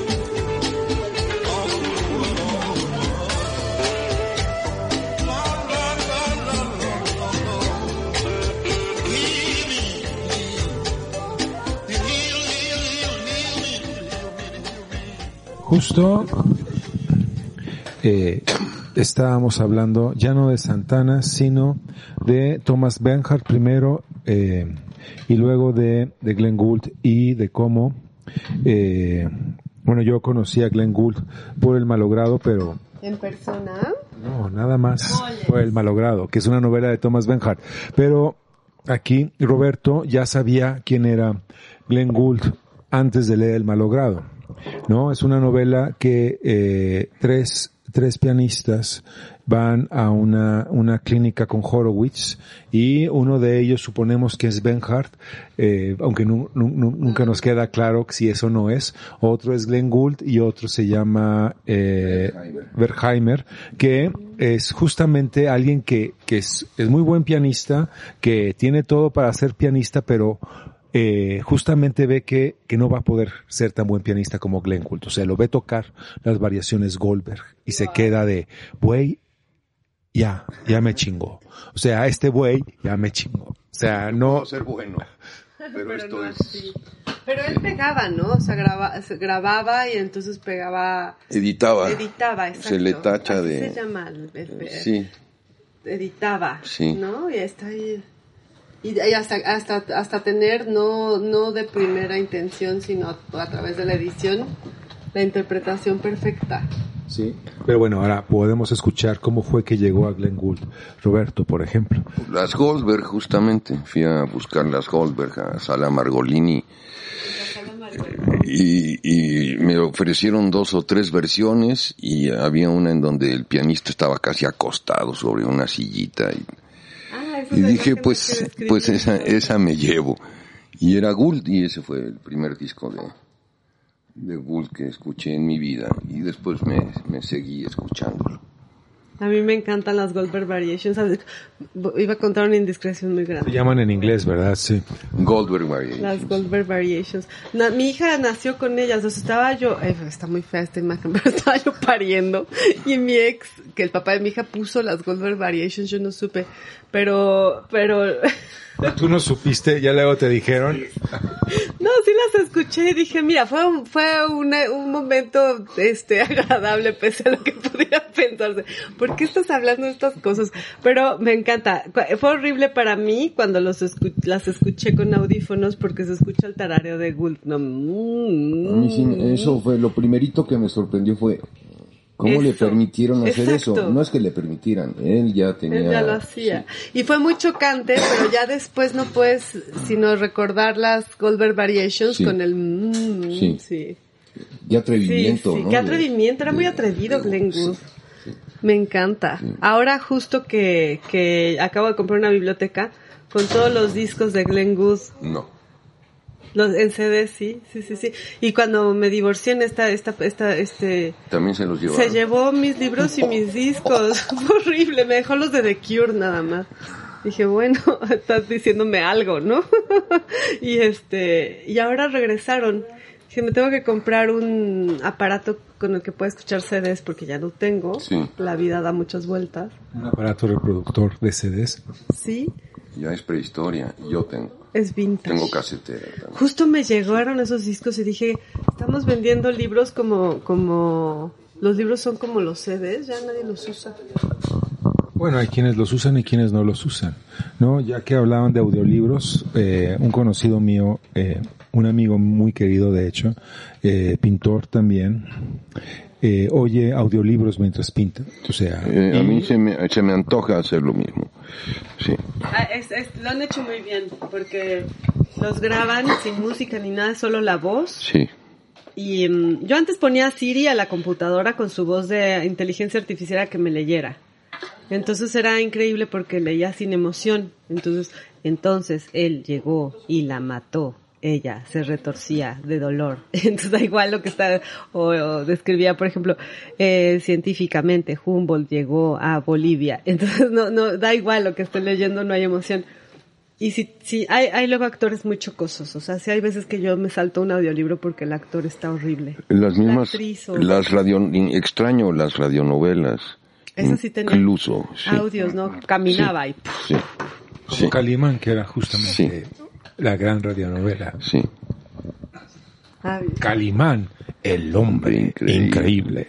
las reprodujeron en alguna estación, ¿no? Y ahora son muy pobres estas producciones porque justamente están sacando, por ejemplo, Batman o este... El pasajero 53. Ajá, o Eh, y, y es otro tipo de, de composición donde nosotros que estamos haciendo estos nuevos productos, creo que solo lo, lo hicimos a través de, de, de escuchar lo que hicieron otros, ¿no? Sí, claro, como todo, ¿no? Así como pinta Roberto después. de- Oye, Roberto, dime una cosa. Mm. ¿Te fascinaba de niño el arte o en qué momento te... No, no, no, no, me fascinaba y no, no, o sea, empecé a ver en, en la biblioteca de mi abuelo, empecé a ver tenía una colección de eh, museos del mundo y ahí empezaba yo a- pero era más porque nada por ver desnudos que yo quería ver esos esos libros, no porque me inter- sí, ¿no? no porque me interesara el arte, ¿no? Pero ahí me familiaricé con muchas imágenes que, que hoy en día son icónicas de, de la historia del arte. No, fue, todo ha sido un proceso muy gradual y muy lento. Y creo que sigo en eso. Y el dibujo desde siempre. desde El dibujo era de las poquitas cosas que yo hacía y otros apreciaban y, y, y me hacía sentir cierta seguridad y continué y continué y continué y, y a, a la fecha lo siento como algo liberador y todavía propio y, y venturoso, ¿no? Sí. Y voy regularmente, como anoche, por ejemplo, a dibujar, me reúno con amigos y amigas y, y, Ay, qué divertido. y ponemos música. Ay, qué divertido y, dibujar y en tomamos un mezcalito y tenemos una modelo y dibujamos y muy agradable. Ay, qué lindo. Sí, Suena bien, sí. sí. ¿Por qué no vas, Polen? Porque no me han invitado. Te invitamos, te invitamos. Ah, gracias. Yo también Te quiero invitamos. ir, Y esta es una tradición que empezó en el taller de un amigo, Gustavo Aceves, hace más de 30 años y ha ido pasando la estafeta de uno a otro, a otro, a otro, a otro y ahora después estuvo en el taller de Boris Biskin, estuvo en el taller de Luciano Spanó y ahora estamos en el taller de Ernesto Seibi desde hace más de 10 años, 15 años, una cosa así. Pero es realmente emocionante, es, yo lo disfruto mucho. Qué emocionante. Sí. Eso es dibujo con modelo también. Es Hago otras como cosas. programa de radio que estamos siempre esperando a que apenas sea miércoles para sentarnos y tener a nuestro invitado enfrente. Es, es un gran momento de felicidad para Sí, nosotros. Sí que lo es. Para mí se ha vuelto esto como un momento de, en mi mejor momento de la semana. Pues sí, cómo Sí, no. sí, sí. Claro. Sí. Muchas Sí. gracias por venir, Roberto. Gracias por invitarme. falta. No sabía que este era- que era un lugar tan agradable. Todavía nos falta, pero fue un buen, buen momento para agradecerte tu presencia. Gracias, gracias. Encantado de estar aquí.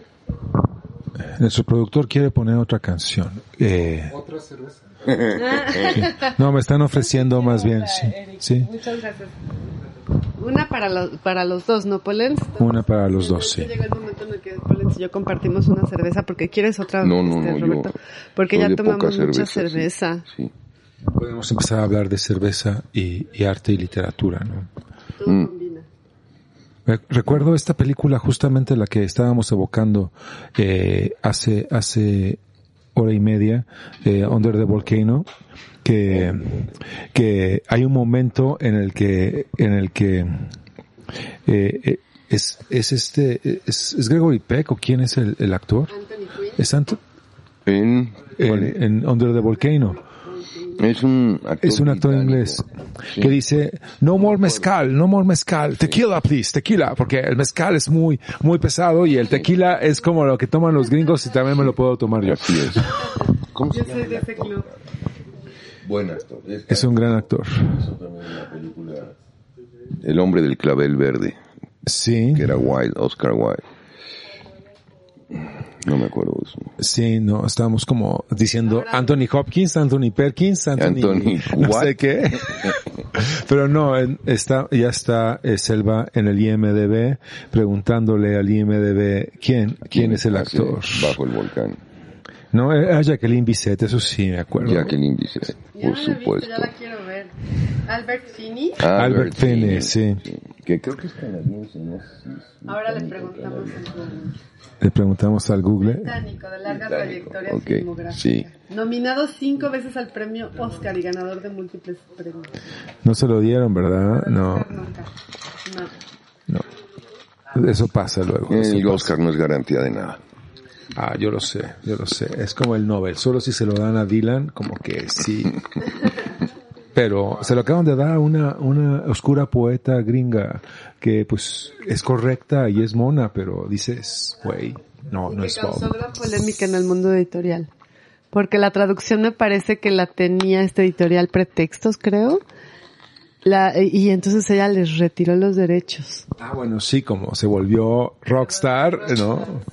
Y yo creo que podríamos oír una de Dylan, ya que salió tanto a... Nunca hemos este programa, Pollens. Tú tienes la culpa porque tu programa. Yo sé, yo, yo que escribí este, este texto tan maravilloso sobre Dylan en algún momento. Yo he presumido. of the lowlands. Necesitamos que para el viernes del disco, prepares. así que cuando tú le quieras bajar, le vas bajando. ¿no? Porque es todo un lado de un disco. Y bueno, estamos, eh, estamos por oír una canción que dura 20 minutos. Pero bueno, ya, Pero ya le dio indicaciones Roberto de, ya les dio indicaciones Roberto a nuestro productor de que eh, la mate cuando tenga que matarla. ¿Te acuerdas de esa canción? No en este momento. Yo pensaba que sí, pero ahora que dices que es todo lado de un disco, creo que no. Es como extraño, es como, a mí- yo, yo me acuerdo más de, de, de los Dylans que son como compactos, de 3 a 5 minutos. Es todo un lado para una canción. Dijo, yo también Bueno, puedo hacer discos conceptuales. cuando- hablando de LPs, ¿eh? Sí. estoy pensando en LP.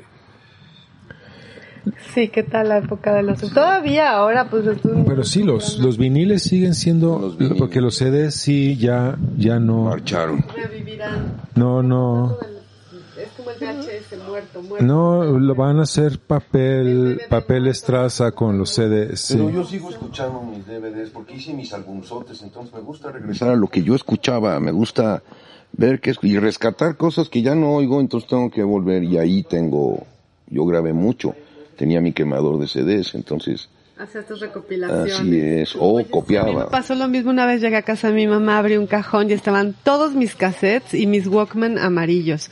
Lo peor de todo es que allí estaban perfectos. Si hubiera ido hace poquito, seguirían ahí y, y los recuperé y murieron.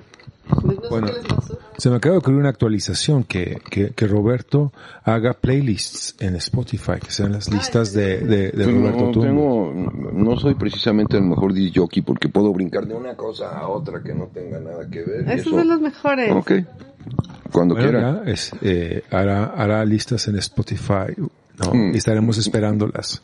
Yo que, que no, que no, que no, que no, no, no gusto de las playlists, digo, si son de Roberto, yo, Yo tampoco, sí yo soy de escucho. disco completo, ¿eh? Me gustan los discos completos. A mi hija también, mi hija de 19 años Sí, fue y se compró gustando. un tornamesa con su ahorro y pide sus discos en Amazon y se los lleva, bueno, donde sea. Y los, y se sienta y los escucha. Digo, esto es como muy vintage maya. Bueno, sí, están como tratando de recuperar la materialidad perdida, ¿no? Y Eso- viene el tameme de Amazon, digamos, ¿no? Dice, Eso y, Señor Maya, señor Maya, aquí está su disco. eso y esta idea de que el mejor sonido Es eso. eh, era el del, el sí, del que el long MP3 play. pierde, ¿no? Sí.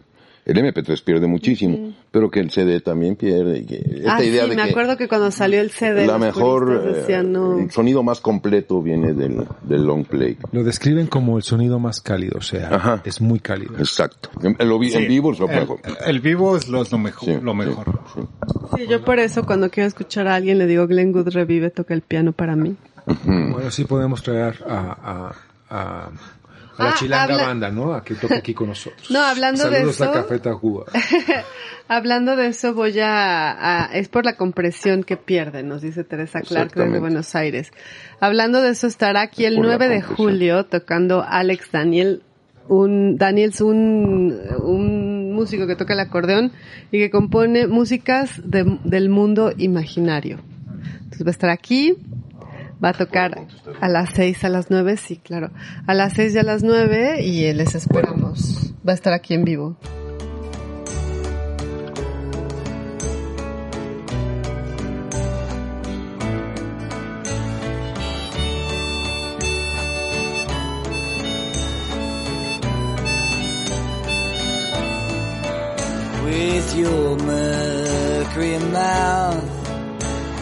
In the missionary times and your eyes like smoke and your prayers like rhymes and your silver cross and your voice like chimes oh who do they think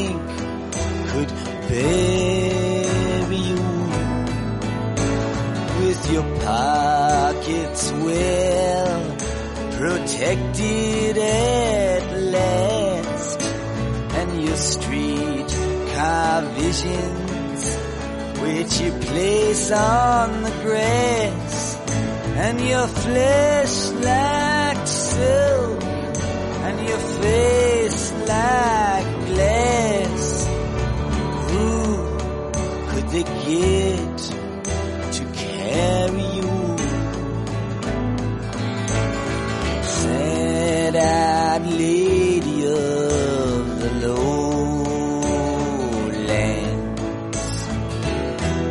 the sad-eyed prophet says that no man comes my warehouse has my Arabian drums. Should I put them by your gate? Oh, sad-eyed lady,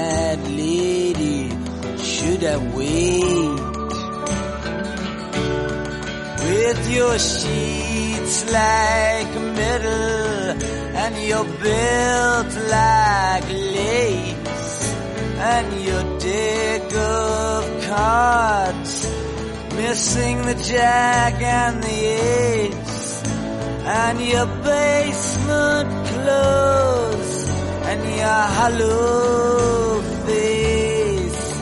Who among them could outguess you with your silhouette? When the sunlight dims into your eyes where the moonlight swims and your matchbook songs and your gypsy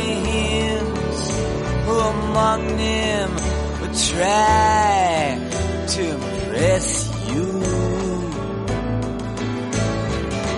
Sad-eyed lady of the lowlands,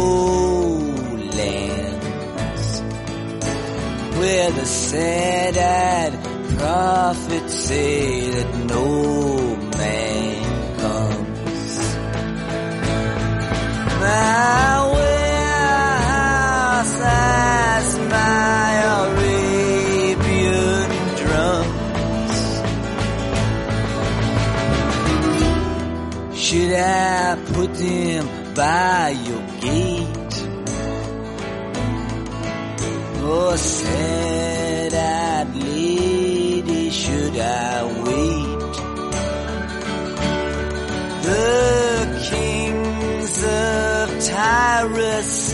With their convict list are waiting in line for that geranium kiss.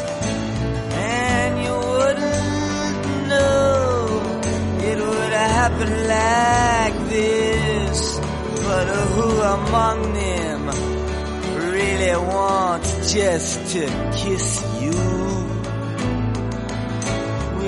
Childhood flames on your midnight rug and your Spanish manners and your mother's drugs and your cowboy mouth and your curfew plugs. Who among them do you think could resist you? Sad-eyed lady of the lowlands. lands where the sad-eyed prophets say that no man comes. My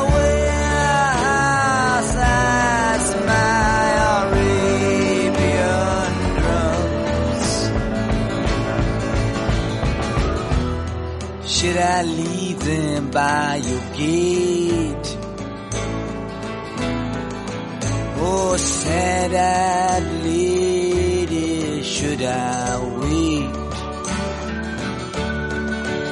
Oh, the farmers and the businessmen, they all did decide to show you where the dead angels are that they used to hide. But why did they pick you to sympathize with their side? How could they ever mistake you?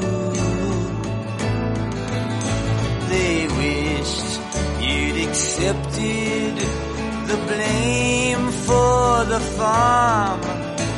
But with the at your feet and the phony false alarm, and with the child of the hoodlum wrapped up in your arms, how could they ever have persuaded you?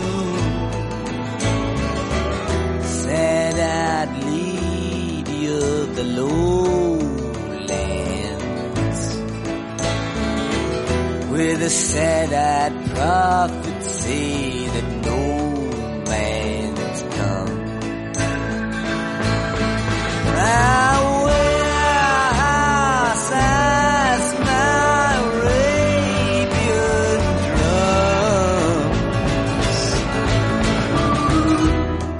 Should I leave them by your gate? Oh, or said I? Should I wait? With your sheet metal memory of Cannery Row and your magazine husband who one day just had to go and your gentleness now which you just can't help but show. Who among them. Do you think would employ you? Now you stand with your thief, you're on his parole, with your holy medallion in your fingertips now that fold and your saint-like face and your ghost-like soul. Who among them could ever think he could destroy you? Sad-eyed lady of the lowlands where the sad-eyed prophet say that no man